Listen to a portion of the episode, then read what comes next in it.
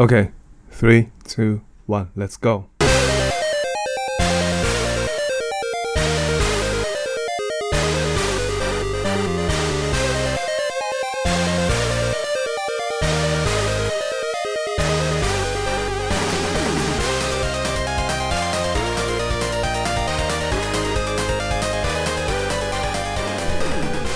麦切 One Two。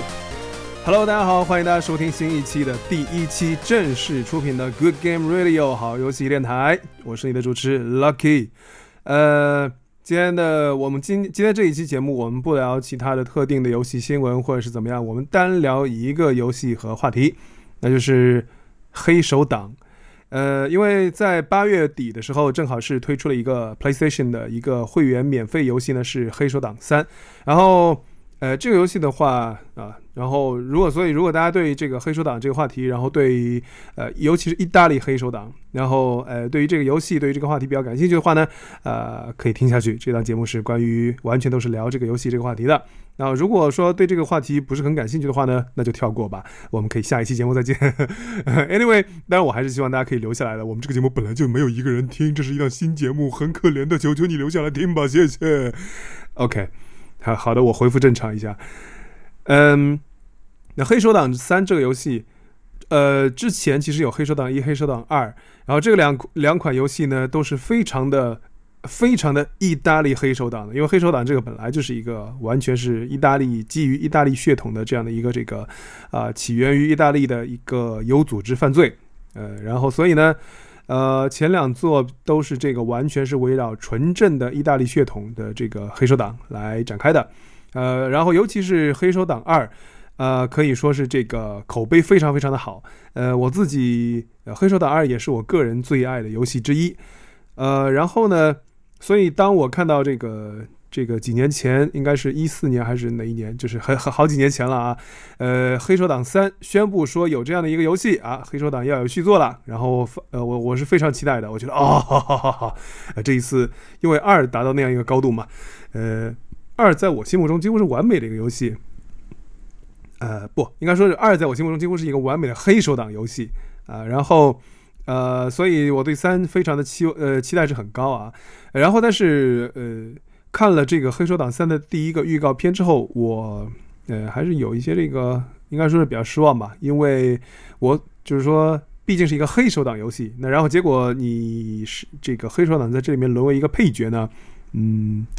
我感觉是就是有些出乎我的意料吧，呃，所以我我其实对于《黑手党三》的这个期望值一下就下来了，然后等到后来这个几年之后，这个游戏真的发售之后呢。我也没有去买，我也没有玩，呃，而且然后后来，呃，这个大家也看到了，这个游戏发售之后评价也不是很好，呃，销量好像也不是很好。那么结果，所以，呃，这一次呢，PSN 的这个会员呢，就把这这款作品作为一个免费的这个作品，然后就来玩一下吧。玩一下之后，其实还是蛮意外的。呃，首先我刚上手的这个前面的一两个小时、三小时。惊艳啊，完全超出我的预期。就是我觉得，呃，这个故事非常的引人入胜的一个开篇啊，而且叙事的手法完，呃，是很独特的一种做法。然后呢，音乐和气氛俨然是就是，哎，回到了这个《黑手党二》的那种感觉。所以我当时非常的意外，我说啊，呃，完全出乎我的意料，没有想到这么好的一个游戏。然后我当时就觉得，哟，那那我可能当当年是这个错怪了这个游戏了，而且可能大家这个媒体也好，然后其他的玩家也好，对于这个游戏是不是有点太苛求了？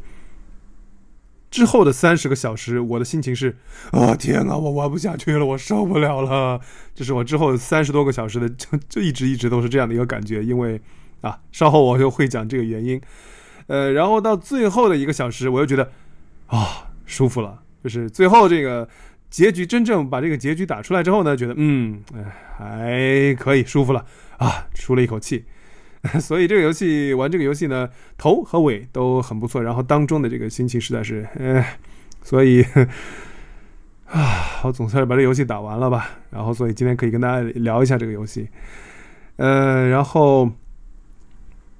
先我们先来总结一下吧。我觉得，呃，总结一下的话，就是某种程度上，某种程度上来说呢，我觉得就是《黑手党三》这个游戏，呃，就好像。就是《黑手党三》里面有一个角色哈，是呃反派的这个意大利黑手党这个反派教父啊，Sal m a c a n o 他的儿子，呃，他的儿子呢就很像这个《黑手党三》里面这个角色，就很像这个游戏本身是什么呢？就是他继承了上一代很丰厚的这个家底啊，而且又野心很有野心，很就是蠢蠢欲动的，跃跃欲试的。但是呢，啊，火候不到，这个功夫又不到家，最后就把事情给搞砸了。就是我觉得，就这个角色是这样的一个角色。然后我觉得《黑手党三》其实也是，呃，游作为游戏本身也是很像的一个这样的一个过程。因为首先我觉得就是要提的是，这个游戏它的野心非常非常大，就是想要达成的东西特别多。呃，分两个层面上来看的话，首先题材层面，然后是 gameplay 层面，我觉得都有很大的野心在。呃，黑手党三的话，就题材层面的话，你看黑手党二，其实它更多就是我们就是纯粹讨论，就是讲一个犯罪的，讲一个犯罪故事的这个呃这样的一个故事，然后没有说更多的特别多的一个探讨，我就是想讲一个好故事嘛。到了黑手党三的话，呃，这个游戏想要探讨种族这一块的话题啊，就然后想要探讨政治，想要探讨社会议题啊，然后其实，在游戏游戏里面有些方面还做的还真的是不错，但是呢。呃，总体上来说，其实这一块的挖掘还是比较有限。最最主要是，主要是因为这个游戏本身，嗯，就是你你这个三十小时、三十多小时，如果让人觉得哎好无聊啊，那这种探讨本身也会受到遏制，对吧？那这又来到第二个层面，就是 gameplay 层面。我觉得这个游戏，呃，《黑手党三》它很想要做成像类似于 GTA 这样的一个意思，就是我想要做特别开放的一个东西，呃，结果没有做得很好，呃，结结果做得很不好。反而是在主线剧情里面放了太多的鸡肋在里面，然后结果就是这个游戏的体验就很差嘛。呃，所以这个就是任务，尤其是主线剧情非常的鸡肋，非常的重复，这是玩家吐槽特别厉害的一个方面。呃，对我就所以呢，我们就第一个就第一个就可以先讲这一方面哈。嗯，就我觉得这个《黑手党三》现在呃，应该说整个游戏。其实有很多方面的做都做得不错，也有很多的亮点，包括继承了《黑手党二》里面很多的好的东西。但是《黑手党三》本身有一个呃特别大的一个问题，让导致玩家玩不下去的就是呢，主线任务，但是它是一个支线任务的一个水准，就是这是你必须做的，你为了推动故事，你必须做做这些剧情，但是这些剧情它的水准、它的属性，真的都只是很鸡肋的呃这种支线水准的呃支线水准的这个一个任务，那。那其实，呃，开放世界这个东西，就是就肯定是有主线有支线两种剧情嘛，对吧？然后呃，一般来说呢，支线任务肯定会稍微的这个小一点、琐碎一点，甚至是鸡肋一点，就是它起到一个补充的作用啊。然后那相对来说，主线任务肯定是更加的丰富啊，可能更加的有戏剧性这样子。然后，呃，《黑手党三》里面呢，主线任务一开头，哎，非常非常的有戏剧性，很很抓人，啊，确实，甚至游戏里面，而且随着后面的推进呢，也确实是有一些就是让人眼前一亮的关卡设计，比方说，呃，这个这个谋杀一个这个，呃，所有黑手党的这个头目当中有一个是女性头目的这个关卡是做的还是真是挺不错的，但是这个我觉得充其量只能占到百分之十。也就是说，百分之九十的主线任务，呃，其实都是一些就是可以替代的，就比较重复的一些支线任务。就是，呃，因为就是这么说吧，就是《黑手党三》里面其实也是有有一些支线任务，你可以说我可以做，我也可以不做，你可以选择不做的。但是在主线任务里面，就是除了开头和结局，其他的七成的以上的任务呢，都跟支线是一样的，就没有任何的这个丰富的一些变化呀，这种色彩啊都没有。所以就是。那这个东西它本身是一个支线任务的水平，你还要非逼着我去玩，这个很难受嘛。而且《黑手党三》它还没有快速旅行，就是你必须要开车，就是 你必须要听着开着车，听着我们这个电台来这样子来玩，这个就非常难受。那然后其实《黑手党》整个系列呢。尤其是就是非常成功的一个前面的一代作品，就《黑手党二》。呃，其实整个这个城市的背景，就《黑手党二》里面，其实它是以纽约为这个背景的嘛，《黑手党三》是以新奥尔良作为一个背景。然后这个两两代里面，就黑，尤其是上一代哈，《黑手党二》里面这个虚构的这个纽约城呢。这个城市其实并不是一个真正意义上的开放世界，就是它不像 GTA，它甚至就就就不像刺客信条或者巫师这样，就是我随便遇到一个什么我就开启一个任务怎么样？不是的，它更多是一个背景式的一个这个存在，就是这个故事本身呢，还是一个非常线性的一个故事，你没有办法去特别的，呃，哎，我这边来旁逸斜出一下，延伸出一些新的任务和可能性，没有的。所以，啊，它其实它并不是一个特别真正开放的一个世界。然后，所以就是呃，而且你真的要做开放的话，就是你比方说像做成巫师那样的一个超级开放的 RPG，你需要有海量的故事，还有丰富的细节来做支撑嘛。这一些呢？这些呃，在黑手党三其实都没有，就啊，其实是相反，就是在黑手党三里面其实是一个相反的一个状况，就是说呢，我主线任务本身可能做的也不是很丰满，完了之后我就把各种各样的就是支线水准的这种东西，我硬给他塞到主线任务，说你必须要玩这些啊，然后哎，这就非常难受嘛，这是，所以这是一个我觉得黑手党三里面，就是呃主线这个任务这个剧情这一块啊，不是不是剧情，就这个任务这一块我觉得是存在，确实设计上存在一些问题，呃，然后呢，嗯，还有一点是有一些这个，尤其是黑手党二二代的这个作品的一些粉丝，呃，会比较不太喜欢的一点，就是那这么说吧，就如果你是如果你不是意大利血统，那么你你在黑手党里面你可以去杀人杀的特别狠，或者说我给家族赚钱，各种赚钱，然后呢？啊，你当然会赢得各种，包括家族老大、家族成员对你的这个尊重和认可啊，还会有器重。但是你永远永远没有办法成为一个所谓的 made man。这个所谓的 made man 就是一个真正被接纳成为家族成员的，就是真正的黑手党的成员。就是你，如果你没有意大利血统，你是几乎是永远永远没有办法做到的。说除非有特例，对吧？就《教父》这个电影里面的 Tom Hagen，他是爱尔兰血统，但是他最后也成为了家族顾问，这个是一个破例。甚至是老教父给他破这个例的时候，其实是，啊，算是也遭到了一些其他的这个一定的这个非议嘛，因为他打破一个传统，啊，所以就是在传统而言呢，如果你没有意大利血统，你你你就是再业务做得再好，你也不是一个正统的，不是正宗的一个家族成员。然后同样的道理，就是《黑手党三》这个游戏，啊，就是用意大利黑帮可以做反派。啊，然后你再扔几个前前前一代作品的这个意大利的这个黑手党的这个人物，那你可以说这是一个跟黑手党有关的游戏，但是你要说这是一个黑手党游戏，那那这个就真的有点太牵强了。就是那那你说，因为像 GTA 里面还有黑手党，还有意大利黑帮的，对不对？那你你也没有人管 GTA 叫说这是一个意大利黑手党游戏，对吧？没有。然后而且在前一代作品里面呢，就是黑手党二里面。呃，黑手党势力在西西里的缘起，然后包括二次大战、二战的之后，然后呃，这个意大利黑手党、美国黑手党有得到了一个历史性的发展机遇，呃，然后啊，这个然后包括像纽约的五大家族之间，还有跟这个 Commission，呃，就黑手党家内部有一个跨家族的一个委员会啊，就是所以说纽约的五大家族跟这个委员会之间的一些勾心斗角，其实都。啊，有有很多的这个呈现啊，然后包括像传说当中的，就是你正式加入黑手党家族的这样一个成员的接纳仪式，呃，所有的这些，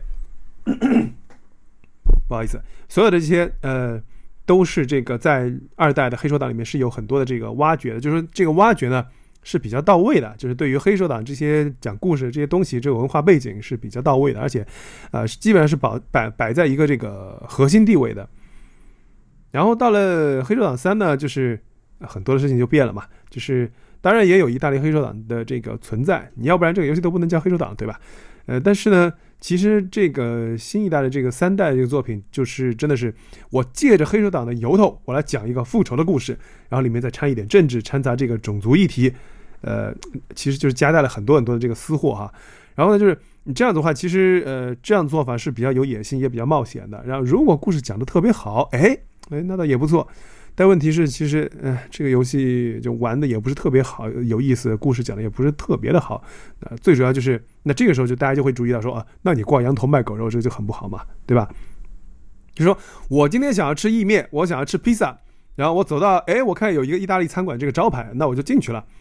然后店家端上来一看，哎，为什么是美式的这个薯条配汉堡呢？你这个，你这，你这怎么能算意大利餐厅，对吧？那然后店老板就说了。啊，我这里撒了一点意大利的橄榄油，我给你配了一点萨拉米香肠啊，我这个就很意大利了。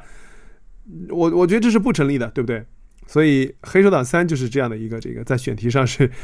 这样的一个问题啊。呃，然后说到选题呢，其实黑手党的黑手党三是真的是挑了很多很多这个宏大的这个话题啊，嗯，像这个，你比方说像种族层面上，呃，种族层面上，然后还有这个爱国对于爱国的这个探讨，对于战争的这个探讨，都都是很大的话题。呃，然后这些话题的话呢，嗯，我觉得黑手党三其实它的一些探讨，你肯定不能说是还是可圈可点的，呃，就是比方说种族层面来讲的话。呃，确实是再现了六零年代，就是黑人啊，确实那个时候遭受的这个歧视，就比现在要肯定还要严重的多嘛，非常厉害。所以说这个里面的有很多这个呈现是比较直观的这个呈现啊，我觉得还是值得肯定的。呃，我我是一个二零一八年，我现在我是一个亚洲人、黄种人、中国人，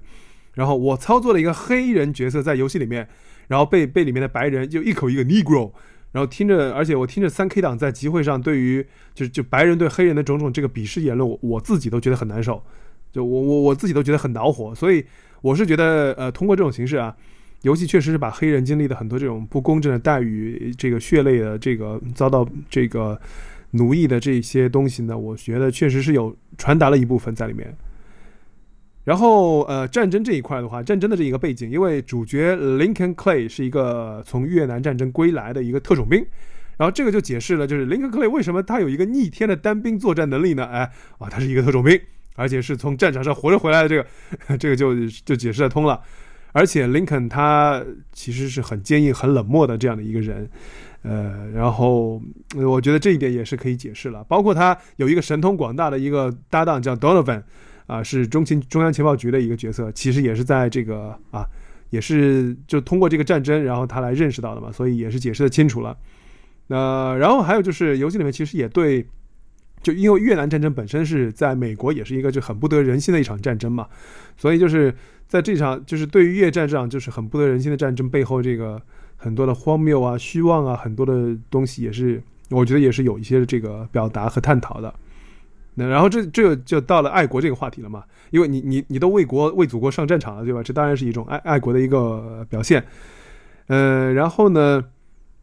一方面我觉得像林肯最后的这个命运啊啊不，就林肯的命运其实对于这个爱国这个啊，其实探讨的还比较有限。但是整个大结局之后，呃，另一个角色 Donovan 就是林肯的这个中央情报局的这个搭档。呃，有一段很出人意料的一段剧情，然后这段剧情就把整个话题这个探讨力度啊，就就强化了很多，呃，甚至是有一些拔高，嗯，但是我不能剧透啊。然后这个里面呢，怎么说呢？嗯，这个情绪啊，有有悲愤的情绪在里面，也有虚无主义的这种无力感的这个情绪在里面，甚至是有一种就是你逃不出的这种无间地狱的这个感觉，就是。呀，你看电影《无间道》里面，其实里面的很多的角色也都是，就是都有一种逃不出的这个宿命的感觉。我觉得，在这个游戏里面的角色也都是这个样子。嗯，哎，说到这个，其实游戏里面有一句话啊，我印象很深刻，是就是说呢，呃，大概的意思是，就是像像马丁·路德·金、肯尼迪总统这样的人，一旦失去了，我们就彻底失去了，没有了。然后像像黑帮教父 Sal McConnell 这样的人呢？你你可以把它打掉、杀掉，你可以把它取代，呃，就是除掉，但是呢，一定会还有另外一个人成为又一个 Salma c a n o 这样的一个角色的。也就是说啊，马丁·路德·金，然后肯尼迪这样的角色没有了就没有了，Salma c a n o 这样的这个恶恶势力、这样的这个邪恶的角色、这样的邪恶的一种存在呢，它是一定一定是不断的会有的，然后。呃，事实上，其实也确实是这样子，就是玩游戏当中，不管你剧情是怎么样的话，其实某种程度上吧，呃，这个 Sal McConnell 这样的角色确确实是一直在延续的。所以我是觉得，就是当然黑手党题材真的很多，有很多这个带着宿命色彩一些这个这个幻灭结局，呃，这个是也是这样的安排，也是比较常见、比较多见的一个。然后我觉得这种安排是这个，呃，我还是比较认可的。呃，然后呢，呃，前面我觉得。我我吐槽的比较多啊，那接下来其实还是有一些比较好的，就是这个有很多还是很不错的一些方面的啊。还有《黑手党三》里面，首先我觉得可能第一印象就是《黑手党三》的这个配乐选取非常非常棒，就是哎呀这个范儿啊，这个氛围非常正，嗯，而且都是都是很棒的歌，呃，但这里面其实。也也也有一些这个原因啊，就是因为这是继承了二代的曲库，因为很多的歌它其实都是二代的这个曲库里面就是就直接拿过来的啊，所以就是你也可以说是这个二代的这个呃遗产，这个比较的丰富，比较的丰厚，这样子。呃，然后还有一点比较好的是，我觉得这个射击的这个操作手感很不错，呃，就是说是基基于掩体的一个这个第三人称射击，嗯，这个操作很舒爽，很这个很顺滑的，还是很爽的，呃，就是其实你你就完全可以把这个当一个射击游戏来玩，嗯，当然这个的话呢。呃，其实玩三的时候，我就能明显感觉到，哎，这个就是二代的这个系统，所以也是二代系统就做的比较好。然后包括还有这样像环境啊，就是你开着车在整个这个街市上开开着走的时候，你就能感觉到，哎，这个环境就跟二代是很相像的。然后所以也是继承了二代很多东西嘛，啊，所以这个是比较好的一些方面。然后，呃，还有一些啊，另外像这个，除了这次这个继承了很多东西之外，其实也有一些新的东西啊，比方说三代里面有一个前行系统。你甚至可以把这个当半个前行潜入式的这个游戏来玩，还是挺有意思的。虽然说这个这个电脑的这个 AI，嗯，哎，不是很聪明吧，但是还是嗯挺有意思的。尤其是对于我这样的一个就是潜入游戏的一个新手来说哈。然后呢，呃，有几个任务还是设计的不错的。我说了这个开头的任务几个几个任务，包括第一个这个算是这个啊 boss 第一关的 boss，哎，我觉得都做的不错。然后后面接近尾声的时候也有几个关卡做的不错，但当中真的是一般般。然后还有一个是，呃，主人公当然林肯 Clay 大家都觉得还还不错啊。然后一些叙事的这个方式，包括神父这一两个角色也是都塑造的还可以。但有一个角色，就是林肯 Clay 有一个搭档，有一个中情局的一个搭档叫做 Donovan。哎呀，这个角色太酷了，就是而且他在大结局之后也有一个很不错的一个表现哈。嗯，这个这个角色就出乎意料的凶狠和牛逼，呃就是真真的是一个惊喜，就是。我不知道大家有没有看过《绝命毒师》的一个衍生剧，叫做《风骚律师》啊，就是我觉得这个 Donovan 这个角色，游戏里这个 Donovan 的角色，简直跟《风骚律师》里面的这个风骚律师有的一拼啊，就是非常的颜色非常的丰富多彩，是很鲜活的一个角色。这个角色是一个很很出彩的一个点啊，是一个亮点。呃，然后那说完亮点之后呢，其实这个游戏，但是总体上来说啊，就是这么说吧，它还是嗯比较的这个欠缺打磨，这个也是很明显的，就是。我我你看，现在已经距离这个游戏已经发售已经一年多过去了吧，然后还是一年多还是两年，我不知道，就好几年了吧，还依然会有闪退，会导致 PlayStation 主机死机，那这个就真的很可怕的啊。然后我还遇到一些其其他很很奇怪的一些 bug，然后所以我觉得游戏发，所以说由此可见啊，就游戏当时刚刚发售的那一年，这个肯定是那被骂的很惨很厉害，那真的也是可以想见了。然后还有呢，就是还有一点就是这个敌人这个游戏呃战斗这个战斗当中啊，这个敌人的 AI 也是比较弱，这个也是一个问题吧。然后还有主角，主角就算你把所有的血、所有的防弹衣都加满，还是很容易死，这也很奇怪啊啊！所以是一些槽点。呃，但是我觉得还有一个很大的一个槽点是，就我作为二代粉丝呢，我觉得有些有些方面我是不太满意的，就是我对于二代里面的一些角色的这个参与，我是不是很满意的。二代里面有一个角色叫 Vito，是主人公。然后在三代里面，他上场的方式惨兮兮的，然后就很难受啊。然后，不过好歹呢，就是这个三黑手党三最后他的这个大结局啊，还是做的还行。就是最后的话，二代里面有一些特殊的一些角色，哎，有一些小小的这个亮相，所以对对粉丝的还是有一点小小的照顾的。但是，但是还是觉得，嗯。这个真的还是就就感觉就好像啊，我扔了一块骨头给你啊，你满意了吧？就有这样一种感觉，所以还是，哎，不是很好。那最主要其实真的，那我觉得二代角色在三代里面的处理的这倒是其次啊。真的总体上来说呢，这个游戏就是你能感觉到它的这个骨架搭的挺好，呃，但是有非常非常多的这个很多的东西都没有能够做的去丰满，没有去丰富，就是很可能是时间也不够，呃，功夫也没到啊，所以。总结上来讲，总结起来就是，这是游戏就是继承了《黑手党二》的一个就是遗产，就丰富的一个遗产，然后野心勃勃的这么狂折腾了一通，最后哎发现呃退步了很多，这样子的一个游戏，所以嗯，所以说，然后如果你对于黑手党这一块就是黑手党题材或者说犯罪题材的这样的一个游戏，呃，就比较有兴趣的话呢，啊，可以玩玩看。但是可能期望值确实不要报太高啊！这就是《黑手党三》这样的一个游戏。好了，那今天我们聊这个游戏啊，聊《黑手党三》，我们就聊到这里。那呃，我觉得算是这个可以算是我们的一个小小的特殊的节目吧。因为总体上来说，我这个节目，呃，我们还是希望以聊游戏、一些聊新闻话题为主，就不希望说一档节目专门聊一个话题。呃，这个今天这一档节目算是一个特例吧。呃，当然了，谁知道呢？谁知道接下来又会做成什么样